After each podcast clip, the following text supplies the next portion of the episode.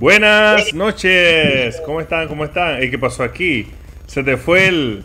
¿Me escuchas, Daniel? Sí, te escucho. Este, me tiró un error, esperaba que no me sacara, pero bueno. no importa, Daniel, no importa, no importa. Y mira, yo también salí como medio, medio transparente, medio Gasparín. Hoy el que salió más clean es Salvador. Qué vaina, loco. ¿Cómo están todos? ¿Cómo están todos hoy? Bendiciones a todos. Esperemos que sea un programazo de esos dignos de recordar. Tenemos ya hoy, tenemos a Daniel Crypto Rats con nosotros de vuelta. Estaba de viaje allá en Singapur. Así que bueno, ya tenemos a... Tuvo unos problemas técnicos ahí nuestro amigo Daniel. Pero ya está de vuelta. Ya está de vuelta. Ya por ahí entra. Vamos a ver. Eh, me avisa Daniel. Ahí está el hombre. Eh, sin, fondo ahí, con las cortinas entonces. no importa, al natural, al natural. ¿Cómo, cómo, cómo fue la semana, Salvador?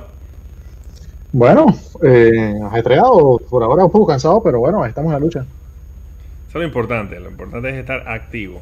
Y todo vislumbra eh, en tema económico, ¿no? Macroeconómico, que pronto tendremos eh, una economía en bajada y muchos hablan Mm, vamos a hablar más adelante de eso, así que nos vamos con las 5 de la semana. Las 5 de la semana. Así que vamos a compartir. Pero lo que más se habla en este momento es de recesión económica. Así que es algo un poco preocupante para las personas que están eh, invirtiendo o están comprando su casita o lo que sea. Eh, para cualquiera va a ser un problema si esto ocurre en el mundo ahorita. También hay una cuestión de, más, más adelante vamos a hablar, tenemos que decir que ya estamos abiertos en Brisas del Golf.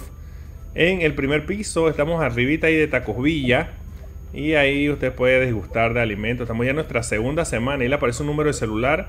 En ese número de celular usted puede llamar y hacer su pedido de productos. Estamos acogedores. Estamos esperando que venga Daniel un día para invitarlo a a tomarse un café. Y aquí ya perdí las esperanzas con Salvador. Así que por lo menos yo creo que es más fácil que Daniel venga de Costa Rica acá que Salvador. Wow. Salvador está en un domo ya. Así que bueno. Y bueno, tenemos toda clase de productos para subir, bajar de peso, ponerte fuerte, ponerte grande. Más gainer, ahí lo pueden ver, carnívoro más, más test, todo para sacar masa muscular. Ya, ya Salvador pasó esa época. Eso lo pasó esa época, ¿no? Salvador, ya tú estás en otra época, ¿no? Ahora es definition. Pura definición. Tratando, tratando. Ya, ya masa no es. Así que bueno, así seguimos. todavía estoy en 200 y puse de libra, Alex, así que no sé. y bueno, entre otras cosas, tenemos a nuestro patrocinador del mes, que ya bueno, se acabó el mes, pero gracias a Aire Express Panamá by Solution App, la empresa dedicada a darle mantenimiento, instalación, servicio de aire acondicionado y también te venden el aire acondicionado. Así que le damos muchas gracias a Airexpress por haber confiado en nuestro programa y publicar su empresa aquí. Así que vamos con la primera noticia. Va a haber una situación ciclónica tropical. Estaría muy cerca de Panamá este viernes, anuncia TESA. Así que ya sabes, Salvador, evita surfear, irte para la playa, resguárdate muchas olas y mareas violentas. Quédate en tierra. También eso va a estar tocando a nuestro vecino país de eh, Costa Rica, así que también por allá imagino que ya están tomando las medidas de precaución en Ticolandia. Así que para las personas que están viendo el programa hoy, no en la transmisión del sábado ni del domingo, eh, están viendo el programa hoy en vivo, tienen que cuidarse eh, de, lo que, de las lluvias que vienen muy fuertes. Las personas que tienen casas en cerros y todas esas cosas, tomar las medidas pertinentes para no pasar una triste llovizna como las que pasan en mi país. Y ya tenemos Uber Lancha y todo. Uber Lancha, imagínate. Uber oh. Lancha en Costa Rica. Wow.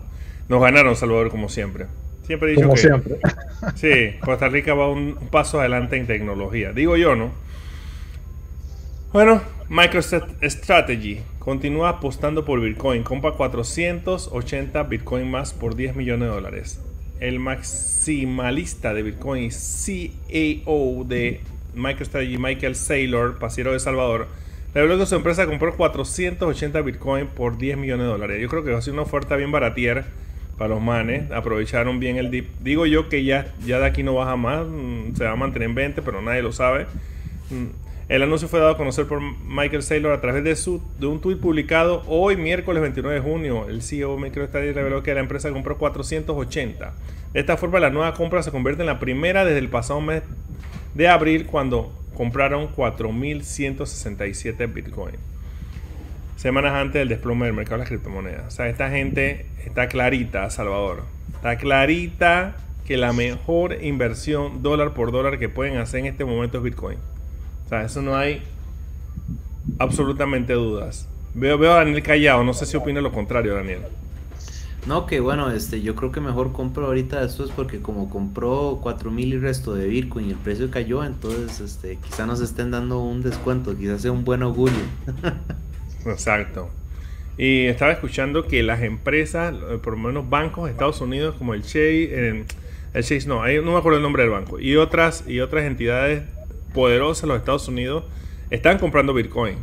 O sea, en este momento que la gente está con culillito, las entidades poderosas están comprando Bitcoin. Y el banco de, que, tienen, que está en Brasil, no me acuerdo el nombre, que es de, de, de Warren Buffett, también está haciendo todo tipo de cosas con New Bank. Está haciendo todo tipo de cosas con Bitcoin. Menos que Salvador va a hablar un poquito de eso. Pero bueno, y ustedes sepan que la gente que invierte de verdad duro está invirtiendo en Bitcoin. ¿Cuál es el miedo? Si inviertes tus 10 dolitas ahí. Bueno, Tribunal ordena liquidación de Three Arrows Capital según reporte. Esto todo el mundo lo esperaba y esto va a ser un... Esto, esto no va a terminar aquí. Esto es apenas el inicio del iceberg. Eh, un tribunal de las Islas Vírgenes Británicas ordenó la liquidación del fondo de cobertura de Three Arrow Capital. Según el reporte, la presentación judicial de la misma se realizó el 27 de junio en tiempo que resalta que la insolvencia de la empresa será manejada por socios Tenio Restructuring. El día de ayer se había dado a conocer que el broker de criptomoneda Voyager Digital LTD había emitido un aviso de incumplimiento en un préstamo por un valor aproximado de 675 millones de dólares según el precio de Bitcoin el lunes. Wow. Estas son cosas que normalmente, yo no, no sé si en los bancos aquí del, del, del parquecito de Panamá hay algún banco que pueda prestar semejante suma de dinero, pero en este, en este mundo de las cripto pasan estos números increíbles. Y bueno, sigue la noticia. El lunes 27 de junio cumplió con un préstamo a Voyager Digital compuesto por 350 millones de dólares en USDC y 15.250 en Bitcoin, por un valor aproximado de 304 millones de dólares. Hace algunos días, Kyle Davis, cofundador de Three Arrow Capital, comentó al Wall Street Journal que habían contratado asesores legales y financieros para ayudar a encontrar una solución para sus inversiones, inversores y prestamistas. Al mismo tiempo, resaltó que se encontraba investigando diversas alternativas, incluida la venta de activos, y que otras empresas lo salvarán. No es la única empresa que se enfrenta a problemas de liquidez. La empresa de préstamos Celsius Network y el exchange de criptomonedas Coinflex se vieron obligados a pausar los retiros de los clientes, ambos citando condiciones extremas de mercado. Y, he escuchado rumores de muchos otros exchanges. Pero no queremos armar pánico. Pero sí, está pasando esto. Y bueno, el único exchange que yo veo que se está comportando adecuadamente por las noticias que he leído es Binance, que en vez de, en vez de estar reforzando sus compras eh, de tenencia en Bitcoin y, de manera bien poderosa. Y bueno, otra noticia fuera para nosotros los amantes del básquetbol. Esto es como un sueño hecho realidad para todos los amantes del básquetbol. Todavía no sea ciencia cierta cómo es la cosa. Pero les voy a leer la noticia y ustedes tomen sus propias conclusiones. NBA, ahora con Niantic se unió y van a hacer NBA All World. Convierte cada cancha de baloncesto en el mundo real en cancha, sumergiendo a los jugadores en un metaverso temático de la NBA, al alentarlos a encontrar otros fanáticos del baloncesto en los encuentros de jugadores para desafiarlos con competiciones individuales y reclutarlos para su equipo. Si el mismo jugador ya está en el equipo, puede ganar más créditos con tiros de práctica y desbloquear la capacidad de reclutar a jugadores más fuertes con un nivel de equipo más alto. Los jugadores pueden subir de nivel sus estadísticas eh, con aumentos de ofensiva, defensiva y estado físico, así como aumentar sus niveles de energía con bebidas energéticas para que sean más fácil anotar puntos. Sus estadísticas se pueden mejorar aún más cuando recogen equipos basados en su equipo de baloncesto favorito en Drop Zones, como camisetas, zapatillas y otros accesorios. A través de nuestra asociación con Niantic, dice la NBA, brindará a los fanáticos de todo el mundo la oportunidad de sumergirse completamente en la energía y la emoción de la NBA. Dijo Matt Health, jefe de productos de consumo de la NBA. Evidente en el nombre del juego en sí, esperamos interactuar con en nuestros fanáticos de todo el mundo a través de, esta experiencia inmersiva. Mira, por primera, no es que no crea mucho en, la inmersión, pero por primera vez veo que esto se puede salir de control. Eh, si Niantic hizo lo de Pokémon Go y fue lo que pasó, no me imagino qué va a pasar con la NBA, con los fanáticos. Saber que podemos competir unos con otros, no importa en qué cancha de basquetbol estemos. Eso es algo muy grande y se va a hacer en el metaverso para los fanáticos del basquetbol. Yo sé que hay mucha gente emocionada con eso y mucha gente no lo sabía, pero vamos a poder competir los que jugamos basquetbol con diferentes países en diferentes cosas. No he visto un video, busqué en YouTube algo, algo, que me diera más información, pero no hay. Acaban de lanzarlo hace poco y no hay mucha información, pero esto es lo que le traemos nosotros siempre de primera mano. Y bueno, ahora hablando algo de ciencia, cáncer de mama, los tumores se propagan mientras los pacientes duermen. Este es un nuevo estudio, ¿no? Liderado por los investigadores suizos de la Escuela Politécnica Federal, que mira cómo se llama, ETH, de Zurich, el Hospital Universitario de Basilia y la Universidad de Basilia halló que la propagación mortal del cáncer ocurre predominantemente cuando duermen, según lo reveló el análisis de células tumorales humanas que brillan en el torrente sanguíneo. Y si bien los investigadores reconocen que hace falta validar estos estudios clínicos, aseguran que la migración agresiva del cáncer asociado a la metastasis y el 90% de las muertes por la enfermedad se, produciría preferentemente durante las horas de sueño. Mira, muy interesante esto del, cáncer de mama. Bueno, y yo nunca, eh, gracias a Dios, nunca he visto eh, un seno con cáncer de mama, gracias a Dios. Espero que nunca toco madera, nunca me toque ver eso. Pero hoy buscando estas imágenes para ilustrar esta, esta noticia, pude encontrar en internet y es una cosa bastante triste. Así que usted, mujer que está viendo el programa, si no se ha hecho su examen de mama, tome la oportunidad de hacérselo salve su vida a tiempo, porque esto le puede pasar a cualquiera. Eso no tiene una correlación con nada. Eso le puede salir a cualquiera en cualquier momento. Y es mejor estar haciéndose su examen de mama. Y a todos, en el mes de cáncer, cuando venga octubre, también antes de octubre, usted hágase sus exámenes. By the way, fui a hacerme mi, mi, mi, chequeo con mi doctor y ya me mandaron a, a chequeo rectal. Así que estoy ahí en mi en mi, en mi demencia. Así que si Coparropa se atreve, atrévete tú. Así que ya sabes, Salvador. ¿Cómo goza? Aire Express Panamá Solution. Las 5 de la semana fueron presentadas. Así que vamos de una vez. Las 5 de la semana. Bueno, ya estamos de vuelta, papá. Se lo gozo mucho eso y vamos a poner una risa ahí.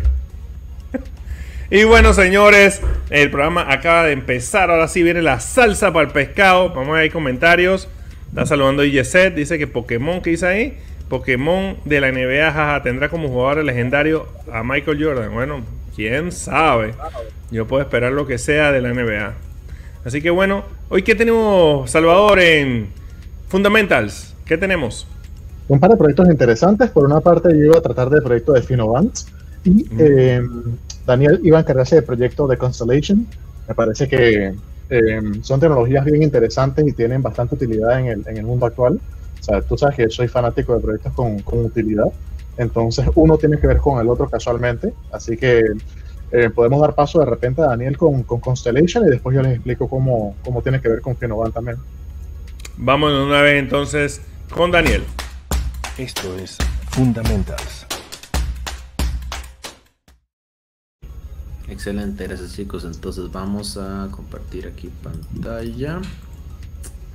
A ver, ¿dónde sale? Estamos esperándola. creo que ya. Ahí está. Listo, Jalisco. Ok, entonces. Bueno, esto es eh, Constellation Network. La, mm, esos son, de hecho, un proyecto eh, interesantemente viejo. No, no lo conocía gracias a a Salvador por, por pasármelo porque está, interesante. De buenas a primeras es, te, te, muestran este, un minero de, de tráfico de habitación o de, puerta, mejor dicho. Entonces, eh, ustedes saben cuando entran a algunos comercios que son como tintu, tintu, un contador ahí como de, personas que, que, entran, pues esto básicamente la gracia es que em, recolecta lo que es la información de personas que andan a pie en justamente como comer como centros comerciales y así, y pues uno gana criptomonedas a cambio de eso. Entonces, esto me recordó mucho, por ejemplo, a, eh, a este, a Helium, que, que, bueno, Alex ahí tiene, ahí tiene sus, sus nodos. Y aquí te, te muestro un poquitillo este, como cuáles son aproximadamente las ganancias que tiene que a estas alturas pues no es mucho porque pues ahora estamos en un mercado bajista, ha bajado bastante, pero nada más para que se den un poco eh, cuenta, aquí te dice que este aparato de aquí, este que te eh, supuestamente te gana, o sea, cuesta 5 mil dólares, no me acuerdo dónde está, aquí está, como 5 mil 500 dólares. Entonces, este es un, eh, es, es propietario, dice que te lo te lo, te lo paga, digamos, por Ethereum en forma de USDC. Un poco los, eh, las, las, recompensas potenciales, me imagino que esto pues varía y todo dependiendo de cuánto se use y demás, pero dice que son como 1.667 DAG al mes, eso viene siendo como 128 dólares, pero pues en su gran momento, en su, en su apogeo, eso podía ser como que 800, no, sí, como 800 dólares, porque es 1,667 por punto 45, sí, como 750 dólares. Entonces, en su mejor momento eran como 750 dólares al mes, pero bueno, el mercado bajista tumba todo.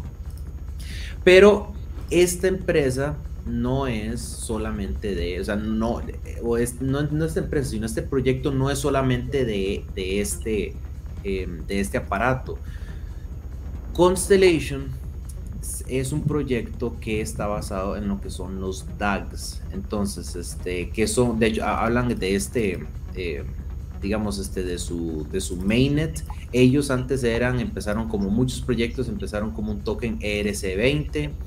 Pues resulta que Constellation hizo su propia, su propia red, eh, se llama Hypergraph. Este Hypergraph no es un blockchain, sino que es eh, otro tipo de tecnología llamado un DAG.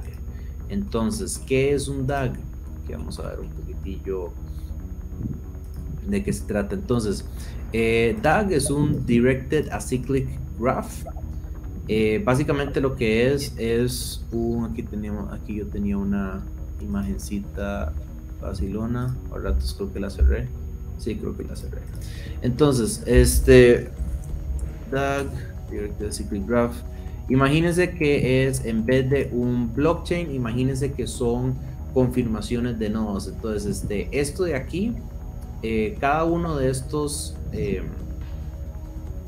de estos, este, eh, digamos, este nodos de aquí, la gracia es que te permita escalar mucho más, mucho, mucho más que un blockchain y además te permita ser mucho más rápido que es un poco lo que lo que este lo que promueven lo que promueven aquí que dice que son este como infinitamente eh, o sea toda la hablada de marketing verdad infinitamente escalable este que te permite digamos este tener muchas eh, eh, muchos muchos dispositivos conectados entonces para qué se usan las DAGs pues las DAGs la gracia es que Em, están muy pensados para lo que es IoT o el Internet de las Cosas.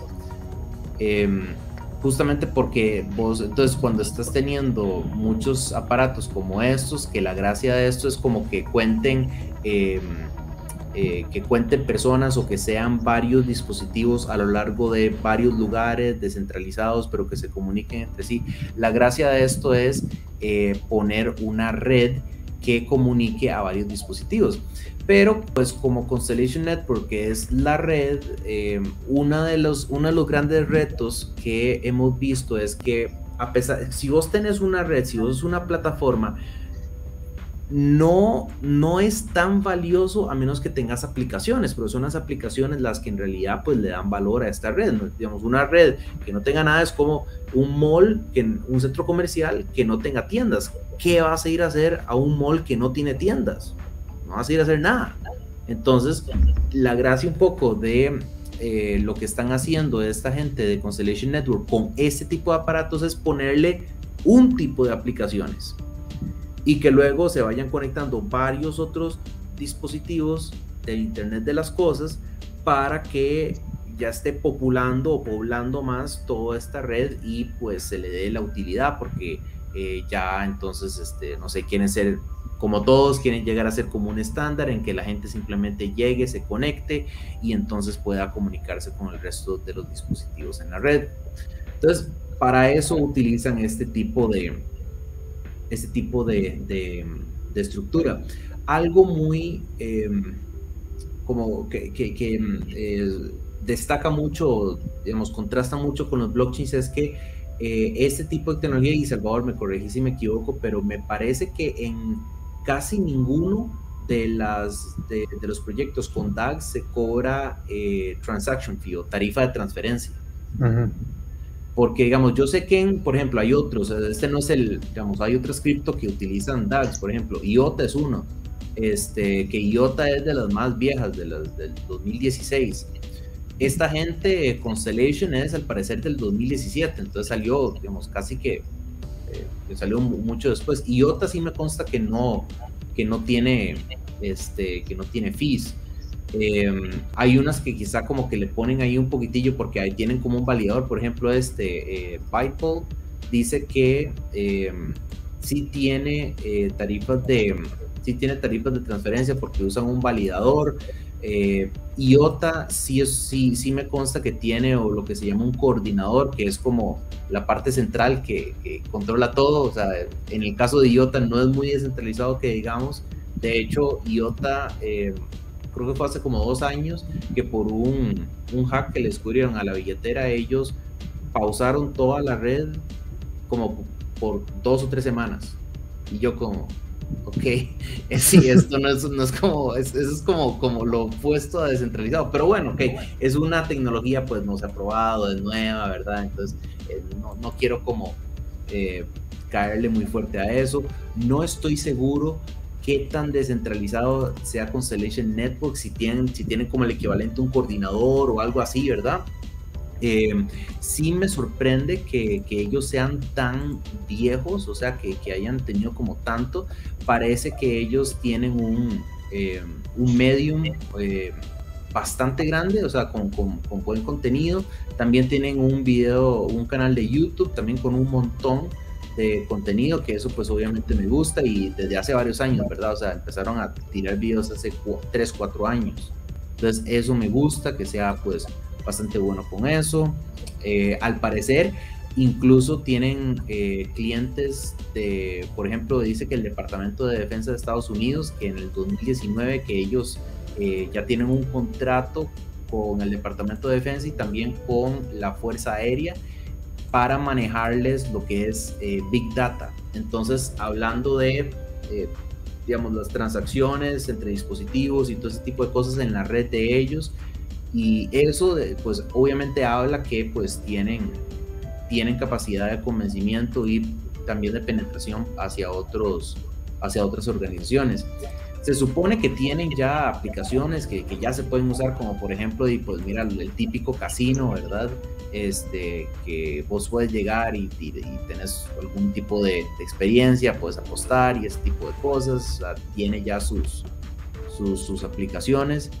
Em, no sé, eh, me parece, me, parece como, como una, eh, una ficha que, que, podemos ponerle pues eh, atención. La verdad es que no ha caído tan, o sea, no ha caído tanto más fuerte que, que otros proyectos este, del alto histórico, 83% es casi que lo que ha caído pues, todo mundo.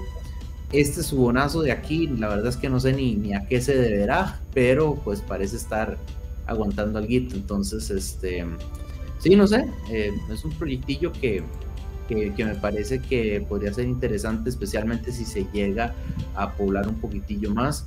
Sí me gustaría que tuvieran algunos otros, este, eh, algunas otras aplicaciones como de este tipo de, de minadores, digámoslo así, eh, un poco más baratos, porque Helium me parece que tenía, o sea, andaba alrededor de los 500 mil dólares por ahí.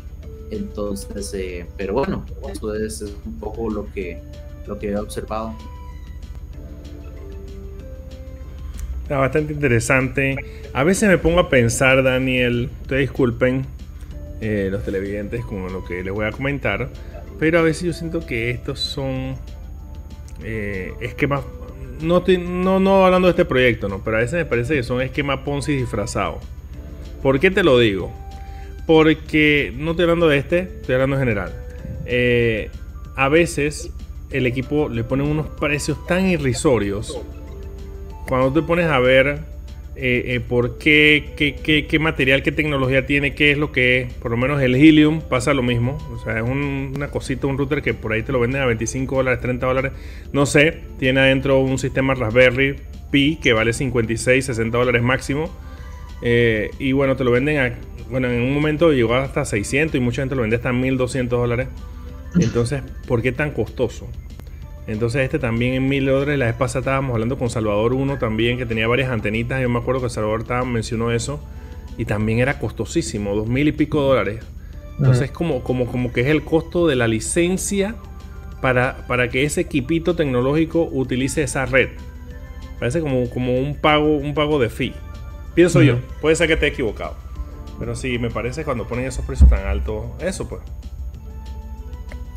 Sí, qué interesante. No sabía que los nodos de Helium, o sea, adentro lo que tenían era un Raspberry Pi y, ya, y corra eso, ¿verdad? O sea, entonces sí, casi que lo que te están cobrando es como el, el licenciamiento como del software o la imagen que, que, que, es lo que corre, ¿verdad? Que es el cerebro que corre todas las, las operaciones esas.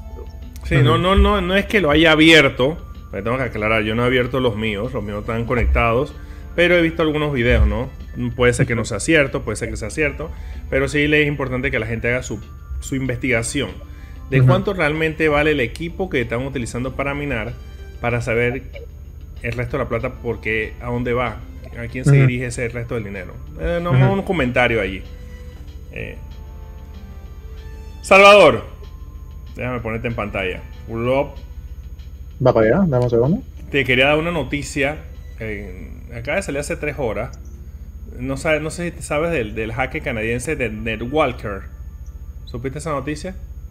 ¿De NetWalker? Walker. No, la verdad que no. No, no sé. Lo, acaban de declarar culpable en los Estados Unidos. Ahora, ahora hablamos de eso más adelante. Vamos primero con lo tuyo. Aquí está Club Fina Okay. ok. Em, vamos a empezar con una pequeña premisa aquí de, de no solamente qué es Finovan, sino más o menos por dónde va este, este tema, ¿no? Eh, hace un momento Daniel habló de, Constellation, que es una red que, si bien es cierto, tiene esta finalidad de Internet de las cosas, así como IOTA, como Helium, todas estas que básicamente eh, se dedican a, minar información y a crear una red como, como de nodos para poder entonces como un mesh en el que tú te pegas y puedes entonces moverte y, están constantemente escaneándote y alguien vende esa información. Así que suena como, como si fuera como que Gran Hermano está detrás de estos proyectos, ¿no? Lo cual va de la mano con lo que mencionó Daniel de que eh, está la Fuerza Aérea, está esto, de aquello, ya mezclado con Constellation. De hecho, me pareció, o mejor dicho, em, cuando estaba, cuando recién me enteré este proyecto Constellation, lo que hizo que se tiraran las antenitas de Benil fue eso, cuando el CEO dijo, eh, sí que estamos trabajando con el gobierno de Estados Unidos y este este, yo, wow, ¿en serio? Entonces, em, me pareció interesante esto de Constellation, la red escala durísimo, entre más grande, más veloz la red, lo cual me pareció bien interesante, que como no es un blockchain, sino que es otra tecnología, entre más nodos, más rápida la red. Entonces, curioso, ¿no? Me parece bien curioso que estén constantemente haciendo estas redes de Internet de las Cosas, estén constantemente minando información y vendiéndola, como por ejemplo PlanetWatch, que la idea de ellos es obtener información de calidad del aire, sí, pero si no la venden, entonces no es redituable el proyecto, ¿no? Pero sí es bien interesante, bien interesante. Todos estos mineros que son maquinitas sencillas como un Raspberry eh, Pi y, te la venden carísima, como tú dices, Alex, como una licencia de operación en esa red pareciera, ¿no? Y definitivamente poder subvencionar el proyecto y poder hacer algo más con esa plata también, ¿no? Porque definitivamente si yo nada más le pongo un label encima un Raspberry 4, le cambio el, el sistema operativo, le pongo un par de boberías más, no es como que me gasté 500, 600 haciendo eso, ¿qué hago con esa otra plata, no? Yo pienso que hay un poco de inversión allí en el proyecto en sí para crecerlo, ¿no? Y posiblemente no tanto Ponzi, en el sentido de que como los nodos, que tú entrabas primero y recibías eh, rédito de los demás que entraban después, sino como para hacer más inversiones y poder crecer el, proyecto, me da la impresión. Pero bueno, ya entrando en concreto en Finovant, Finovant, eh, ellos se dedican más que nada a la seguridad. Entonces aquí dice, eh, déjame leer un poco las notas estas que ellos ponen aquí en su website. El website es finovant.com, fin con doble N, F-I-N-N-O-V-A-N-T.com. Entonces ellos ponen en su sitio que ellos tienen una soluciones de, blockchain innovadoras y, y, de biométricas para mantener tus activos seguros. Eh, tienen tecnología de punta, eh, soluciones de tecnología de punta que utilizan tecnología de blockchain y biométrica para poder tener transacciones seguras. Eh, dicen ellos que ellos están liderando el mundo nuevo de la biométrica, tecnología blockchain, eh, criptoactivos y transacciones seguras, más o menos lo mismo en otras palabras. Eh, ¿Qué más dicen aquí? Que la misión de, de BioFi o Biometric Finance eh, es traer velocidad, seguridad y anonimidad a la identidad biométrica, al blockchain, eh, en un espacio financiero descentralizado, incluyendo soporte para todas las industrias populares, creando un ecosistema fácil de acceder o fácil de tener acceso a eh, para todo el mundo. Eh, esto viene junto con la tecnología blockchain e inteligencia artificial para establecer un mercado financiero descentralizado, accesible a múltiples mercados, incluyendo B2B, B2C y C2C. Más o menos la premisa de ellos. Entonces, aquí viendo el sitio, las diferentes soluciones que ellos tienen, por ejemplo, SafeTech. SafeTech básicamente es Voice and Face Authentication, o sea, autenticación con tu voz y con tu rostro. Más o menos la parte de, del rostro ya la vienen utilizando los celulares con esto de Face Unlock. Entonces tienes el Face ID más la parte de voz. Eh, obviamente está entonces la parte también de las huellas dactilares que ya la vienen también utilizando hace cierto tiempo, eh, con mucha encriptación para poder que esto solamente se mantenga en el end device que estás utilizando y la validación sería por medios que no necesariamente envían tu información privada a, al blockchain, sino que utilizan medios de validación así como Zero Knowledge, ¿no? En el cual tú, con tomar como una, una suerte de snapshot de esa información, con la metadata tú puedes validar la data, por así decirlo, ¿no? Entonces me pareció bien interesante. Y digo, yo ya mencioné en programas anteriores que yo soy bastante, vamos a decir, fan hasta cierto punto de que se, se regule eh, estos temas de cripto, de que haya seguridad, de que haya pruebas de si eres o no un humano o si, tú sabes, el KYC, como siempre lo menciono también, porque vamos a ser francos, hay una cantidad de bots en, en Internet, y eso lo quería mencionar también, no sé si ustedes están anuentes de esto, eh, cuántos bots hay ahorita mismo creando tráfico. Entonces, ahorita yo estaba buscando esa información de cuánto eh, tráfico de la red es de bots. Aquí menciona eh, básicamente tráfico humano 48%, el otro 52% Wow. es bots. Tanto buenos Es la preocupación, es la preocupación de Elon Musk con Twitter. Exactamente, exactamente. Entonces, eh, Elon Musk también quería eso como que proof of humanity o proof of existence. Esa, esa prueba de que tú realmente eres un, un ser humano, no solamente un captcha de que sí, yo no soy un bot, dale pues. O, o ese clásico captcha de que identifica las fotos que tienen una montaña. Tú le das clic al foto que tiene montaña. No, o sea, sencillamente está como un poco salido de control ya. Y pienso yo que sí es necesario que para eliminar estos malos actores en el mundo cripto, estas poco de personas que, que se escudan detrás de un seudónimo y no dan la cara y básicamente le jalan el hombro a todo el mundo. Por una parte están los seres humanos que hacen eso, por otra parte están los bots que están constantemente manipulando el mercado. Para mí hace falta eliminar todo eso y sería bueno entonces que haya esa data, esa metadata y esa autenticación y esa biométrica para decir, tú sabes qué, basta ya, eh, limpiemos un poco esto y que solamente las personas que tienen, tú sabes, que son bien intencionadas y quieren dar la cara, puedan actuar en estos mercados, ¿no? Y así se va a acabar bastante la manipulación y se va a acabar todo esto de jalones de alfombra porque se va a saber automáticamente quién hizo qué y cuándo, ¿no? ¿Quién es la idea del blockchain? Todo está ahí. Pero si todo está ahí, pero no sabemos quién fue, ¿de qué me sirve que esté la información ahí, no? Como recientemente alguien se robó no sé cuántos millones en uno de estos, otro de estos leaks que hubo en, en Harmony, no sé si te enteraste de eso, Daniel y Alex. Eh, en Harmony hubo uno de estos eh, compromisos de seguridad, los cuales se perdieron más de 100 millones, y búscalos, ¿no? Ofrecieron una recompensa de un millón y obviamente el hacker dijo, eh, quédate con tu millón, muchas gracias. Y ya empezaron a blanquear el capital. Entonces, eh, eso va a seguir hasta que no hagamos algo como esto, hay que regular. Entonces, volviendo a Finovant. Finovant tiene por una parte esto de autenticación de voz y de cara. Por otra parte, este tema del teléfono, casualmente reciente salió una noticia de Solana que iba a sacar un teléfono. Bueno, esta gente de Finovant tiene este teléfono que se llama Phoenix X1, dice ahí teléfono de blockchain.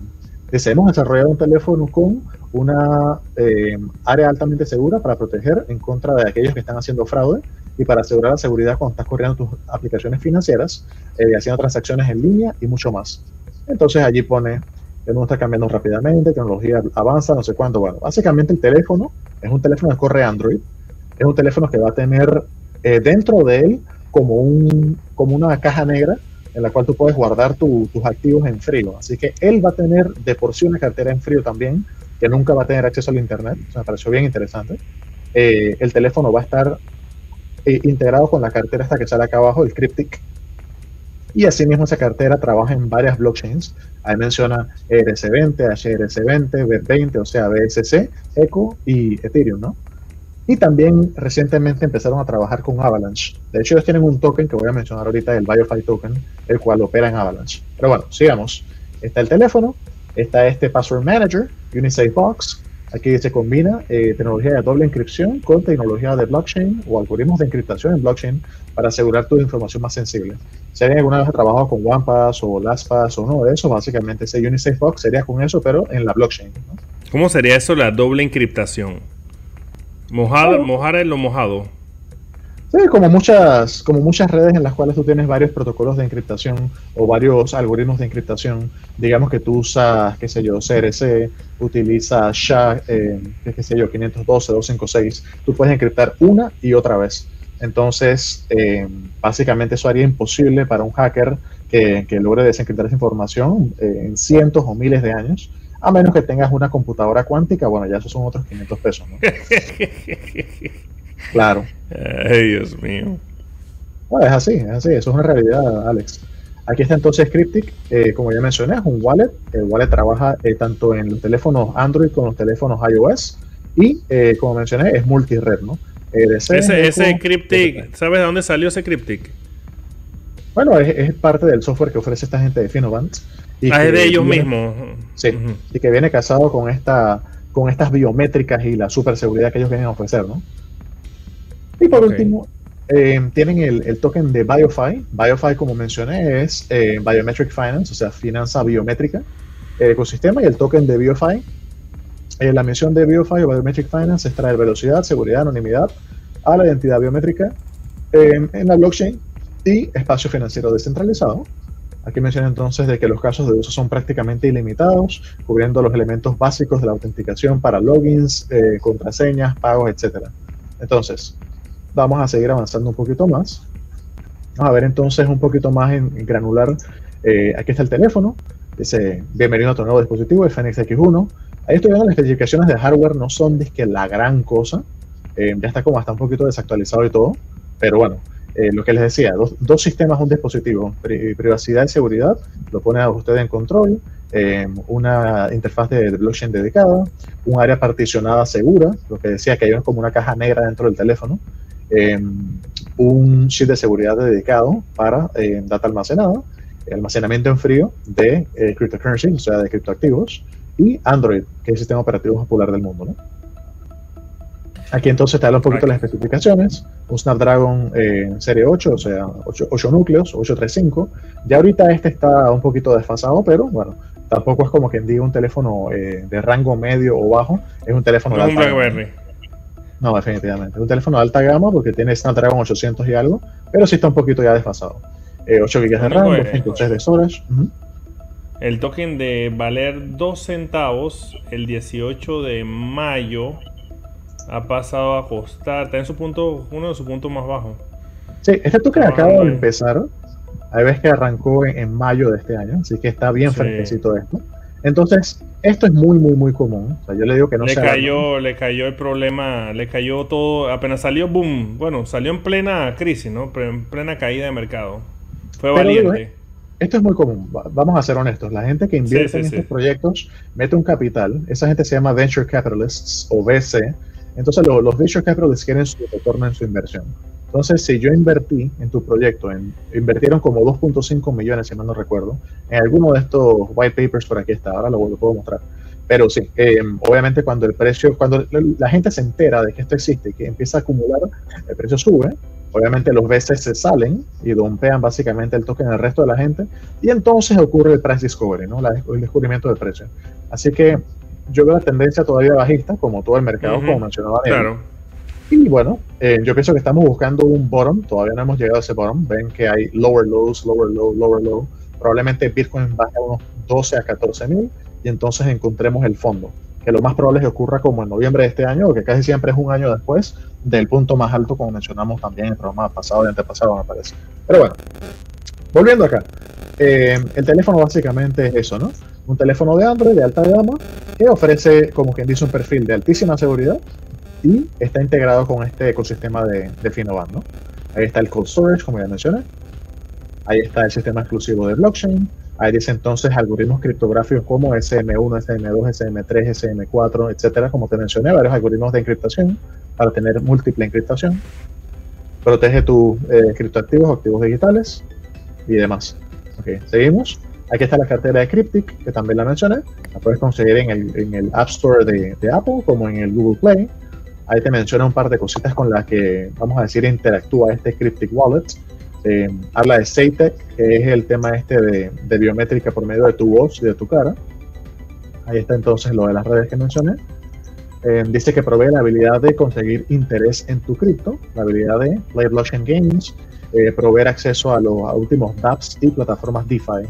Entonces tú puedes tener eh, en la cartera tus tokens y estos tokens van eh, consiguiendo un, un poquito de rédito, ¿no? Eso es algo interesante. Si alguien se pregunta de dónde demonios viene ese rédito, bueno, el rédito viene de que tu teléfono es un nuevo validador, que me pareció bien interesante. O sea, el teléfono está tan integrado con, con la red que básicamente es un nodo de validación en la red de ellos. ¿Tendrás Aquí- idea? No sé si me lo perdí. ¿Cuánto, valdré, ¿Cuánto vale el teléfono? ¿Cuánto valdrá? No sé. Mm, No está anunciado aquí el precio. Eh, yo me imagino que va a ser más o menos como el de Solana, entre 700 y 1000 dólares, que suele ser el precio de nuestros teléfonos de alta gama, ¿no? Una pregunta, Salvador. Ahí, antes que, que estabas, eh, había una parte que decía dos sistemas, un teléfono. Correcto. Eso quiere decir que, digamos, este, es un, o sea, cuando, cuando querés ir al sistema seguro, te carga, tenés que rebotear y te carga una imagen diferente o algo así, o, o, o por qué, digamos, es que como ahí veo dos pantallas, yo como que tengo como esa noción. La forma que yo lo veo es que tienes un modo así como, como en Linux, el Single User Mode, en el cual entonces tú vas a poder hacer cosas como si fueras el usuario root, ¿no? Eh, los pormenores de, las tecnicalidades de cómo funciona eso no los tengo, porque no he visto eh, esa parte tan técnica de, la documentación de ellos. Posiblemente ni siquiera sale, porque yo me puse a ver los white papers y no he visto tanto detalle. Eh, posiblemente en los AMAs lo han dicho.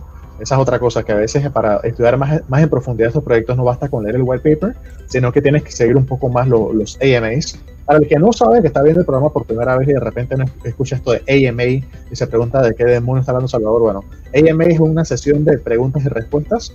AMA significa Ask Me Anything, pregúntame lo que sea. Entonces, estos proyectos que están arrancando, hacen muchos AMAs cuando están arrancando. Y ellos recientemente han hecho, qué sé yo, no, que yo sepa, como unos 3, 5, posiblemente media docena de AMAs en los que han hablado del teléfono, han hablado de, de la cartera de Cryptic, han hablado del token de BioFi, han hablado de, de cómo funciona esto de las, bio- las biométricas, la data encriptada en tu teléfono versus la metadata que se usa para validar dicha data, etcétera, ¿no? Así que es bien técnico. Eh, yo no espero que de repente a todos los usuarios les interese o, o, tú sabes, no tenga mucho interés en la parte técnica, pero para nosotros los geeks es bien interesante. Y yo entiendo que Daniel también quiere saber un poco más a fondo. Nos va a tocar investigar un poquito más, Daniel, y ver esos AMAs, a ver qué dicen. Claro, no, buenísimo, se ve, se ve muy... ah, como que me quiero comprar uno de esos, dice. bueno, volvi- vol- eh, siguiendo avanzando aquí, está el tema este del, del BioFi token eh, de Biometric Financial. Aquí dice, el, el token va a ser lanzado durante la primera mitad de 2022 y como mencionó Alex, eh, ahí se ve la gráfica, acaba de salir en mayo, el precio se disparó y ya ahorita está bajando, ahorita estamos terminando junio y el precio está buscando como un, un fondo, ¿no? como un, un nivel de soporte. Como hemos hablado en progra- programas anteriores, análisis técnico, tú quieres ver las tendencias, ahorita la tendencia es bajista, entonces si tú quieres hacer dólar cost average y comprar un par de tokens, ponerlos ahí para cuando explote el precio, fantástico. Si quieres esperar a que llegue el fondo y esperar entonces a que rompa las medias móviles hacia arriba, también lo puedes hacer como para quien dice, a, a lo seguro, ¿no? Eh, pero a mí me interesa el proyecto y todavía no he invertido en él, me parece bien interesante y me parece que esto es más o menos hacia donde vamos, ¿no?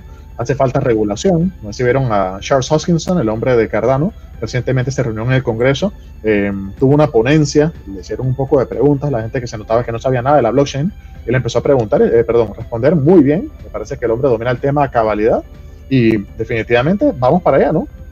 Y el gobierno se va a involucrar, el gobierno va a regular, o sea, Gary Gensler y la gente de la CFTC van a seguir intentando regular y no solamente agarrar el toro por los cuernos y tener control sobre las cosas, sino también de una manera u otra, aunque sea un poquito hipócrita, porque a veces ellos sí buscan su beneficio propio antes que proteger al usuario, al usuario final, pero sí hay algo de eso de proteger al usuario final, que yo pienso que es súper necesario en este ecosistema, donde hay tantos jalones de alfombras y tanta, tantos ponzis, ¿no? Así que bueno, aquí está el equipo, como siempre, eh, un equipo que está co completamente doxed, se sabe quién es cada uno de ellos. Yo los he visto en los AMAs y se, ve, se ven sus caras y son gente que da la cara, son gente seria, así que no hay nada que temer en ese sentido. Bueno, aunque Jesset de repente me diría que sí hay que temer porque ahí está Do Kwon que da la cara, pero aún así jalaron la alfombra de, de Terra. ¿no? Sí, sí, sí, sí, sí. así que todo, todo es posible. bueno, aquí está el, el, white paper de una página, eh, bien breve. Aquí muestra el token supply de BioFi. Son 10 billones de tokens o 10 mil millones en español. Ahí se ve, 10 mil millones. Es deflacionario, o sea que no va a crecer más de ahí esa cantidad de tokens. Y entonces para el público y privado 20%, para los partnerships 15%, para el equipo 16%, para los individuos 24%, empresas 24% y Constellation, que ya mencionamos, 1%. Entonces, Constellation definitivamente va a ser artífice también o, o partícipe de este ecosistema de BioFi y va a utilizar como mencionan ellos, este token de BioFi va a ser como el aceite que lubrica esta red y, y, permite esta autenticación y también remunera a aquellos que tienen tokens y utilizan su teléfono como nuevo validador, ¿no? Así que tiene utilidad y, y tiene un rédito también, tiene una parte de que te recompensa por, nada más por tener el token, ¿no? Que es súper importante también. Eh, a ver, aquí está otro token, eh, perdón, otro white paper, pero de tres páginas. Todo esto está en la página de ellos. Ahí te muestra el poder regenerativo o el flujo de utilidad, por así decirlo.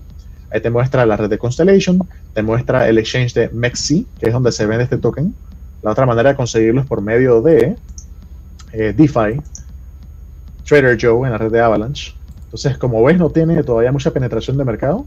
Así que, eh, como quien dice, esto no es consejo financiero, pero es el mejor momento para entrar en estos proyectos, ¿no? O hasta fresquecito. Porque son los proyectos que fácilmente pueden hacer un 100x o un 200x. Y tú, ya cuando está en el top 100, de repente ya es muy tarde, ¿no? Usted está en el top 4600. Entonces, para un proyecto como este, hacer un 100x es sumamente fácil, ¿no? Eh, ¿Qué más, qué más, qué más? A ver qué nos falta, Alex, antes de pasarte la palabra a ti. Ya nos quedan nueve minutos, a ver. Eh, ya vimos la cartera. Como siempre, es recomendable ver las redes sociales, ver qué están haciendo, ver con quién se están aliando. Ahí puedes ver que dice DAG, ahí ves que dice Avalanche, ahí ves que están establecidos estos nexos con otras compañías también, si bajas un poquito más. Ahí se ves que se aliaron con Drone Industry Systems Corporation. Obviamente hay un tema, como yo mencionaba, de minar y de obtener información.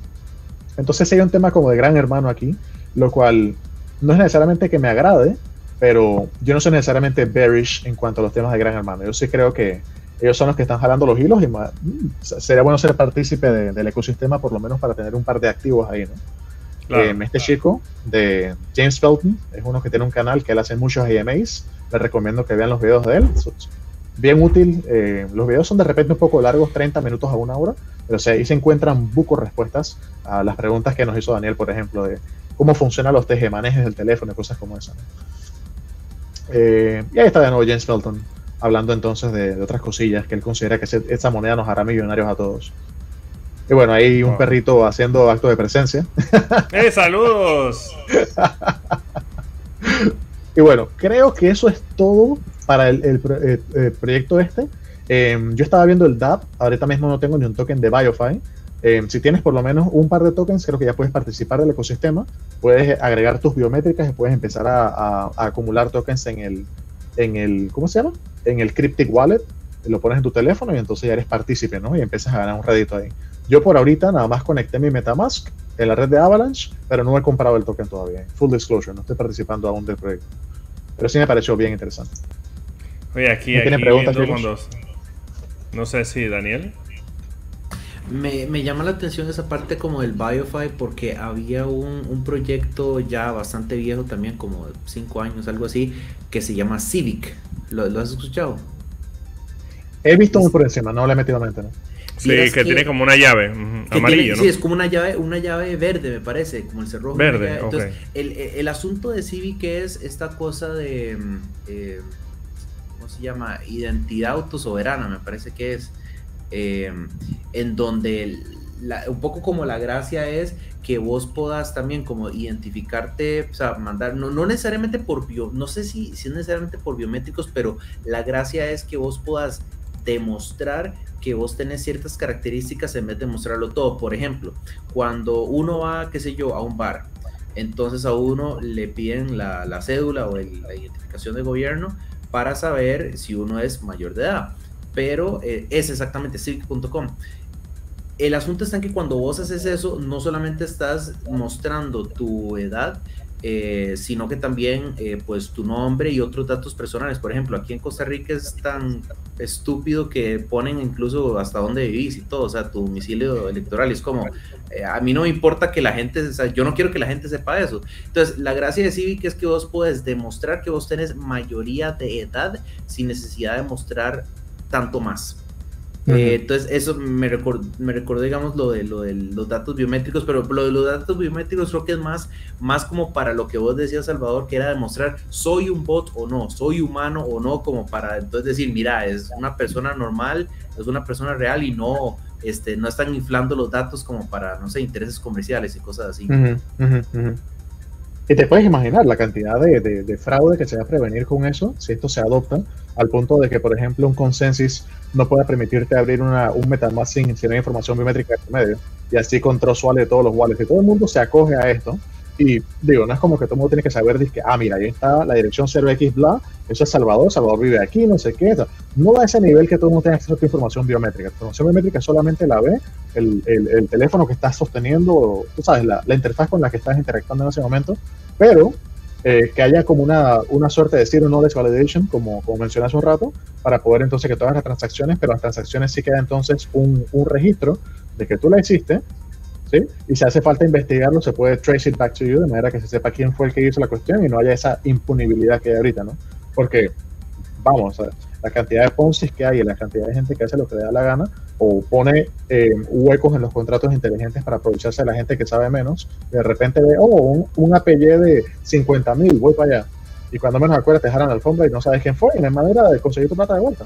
Se acabar ese relajo, ¿no? O deberíamos estar más cerca de acabar con ese relajo de la idea. Así es. Oye, miren, aquí está, cuando Salvador estaba explicándonos ahí, me encontré esta belleza que está aquí en el posición número 24. Una- un proyecto bien serio. Eh, Bien serio. Se llama Felas, FLZ. Me gustó, me gustó, Salvador, porque mira, la liquidez diluida y mira en las compras el día de hoy, el movimiento. Está en Ethereum y nada más tiene dos días de estar, de nacer. Tiene dos días nuevos. Y cuando me meto a ver el sistema eh, que tiene, eh, mira los patrocinadores, inversores, cripto, Rakuten, o estamos hablando de gente seria. Wow, gente, gente de peso. Y mira de qué se trata, de las estrellas K-pop, esas estrellas coreanas. Estamos, está, como que bastante interesantito este proyecto. Yo creo que es algo que podemos tocar para la otra semana, estos tipos de proyectos así, de famositos, de la música y todo, wow, está, está bien interesante. Para meterle unos 10 dolitas y ver qué pasa, Alex. Sí, sí, sí, vamos a meter unos 10 dolitas de la hamburguesa y, y ver qué pasa. No, me gustó lo- el patro- el- los que están detrás del proyecto, los, los, los patrocinadores, sí me, Rakuten, que se man, ellos no van a poner su nombre en cualquier lugar. Y bueno, Y Crypto.com también, ¿no? sí, está como que... Y este también, Clay, lo he visto en varios proyectos serios. Ya los demás sí son como medio brujones, pero bueno, son brujones para mí por desconocimiento. Quién sabe si son famosos en otro lado. Claro. Así que bueno, señor, este programa ha sido muy bueno. O sea, no hay queja. El que no aprendió hoy es porque eh, era un sordo, eh, no estaba oyendo o no estaba viendo, se durmió por la hora. Oye, posiblemente, va a haber un cambio de horario. Debido a que la audiencia está exigiendo que el programa sea más temprano para no quedarse dormido después que pasan las 5 de la semana. Pobre gente, loco. ¡Wow! Pero ¿lo dormimos nosotros o lo duerme la hora? ¿Cuál es la hora? y bueno, eh, vamos a tener un nuevo horario supuestamente. Vamos a esperar, vamos a esperar. ¿Qué, qué nos dice Cristian Albelo Zapata sobre esa, sobre esa opción? Lo de los celulares es la tendencia que se está viendo Salvador de que están como que quieren estar más con más conectado con el consumidor final o el holder brindándole herramientas que puedan tener en su bolsillo. Estoy viendo que esa es la movida que, que, que, se está trayendo. Vamos a ver cuando salga el, el, celular de Baby Dogecoin. Hay que ver wow. Hay que ver cuando salgan todo eso, todos, esos, todos esos perritos comienzan a sacar sus celulares Android. Vamos a ver qué pasa en el mundo. Que hay un mensaje por aquí. Aquí ando, dice. Y bueno, señores, esto ha sido el programa de hoy. Para retransmisión, recuerden, estamos retransmitidos el sábado, el domingo por Canal Plus. También estamos en YouTube. No sé si, si nuestro bot está subiendo a, las diferentes redes, pero estamos también en radio, en 99.5 creo que es. Y eh, el nuevo horario nos va a ver más. Así que tienen muchas oportunidades de vernos si ahorita nos agarraste a esta hora. Así que vamos a buscar el bumpercito para hacer el favor, para, para ayudar a Cristian Albelo. ¿Dónde estás? ¿Dónde estás, amigo? Eh, Cristian, sabotaje, sabotaje. Bueno, Salvador y Daniel, nos vemos hasta la próxima semana, compañeros. Un saludo. Hasta luego. Nos vemos. Hasta luego.